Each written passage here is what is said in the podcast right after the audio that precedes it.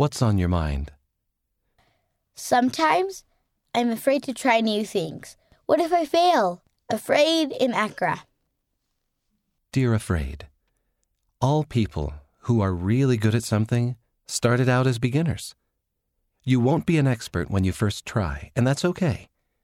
It's all part of the adventure. When you mess up, just try again.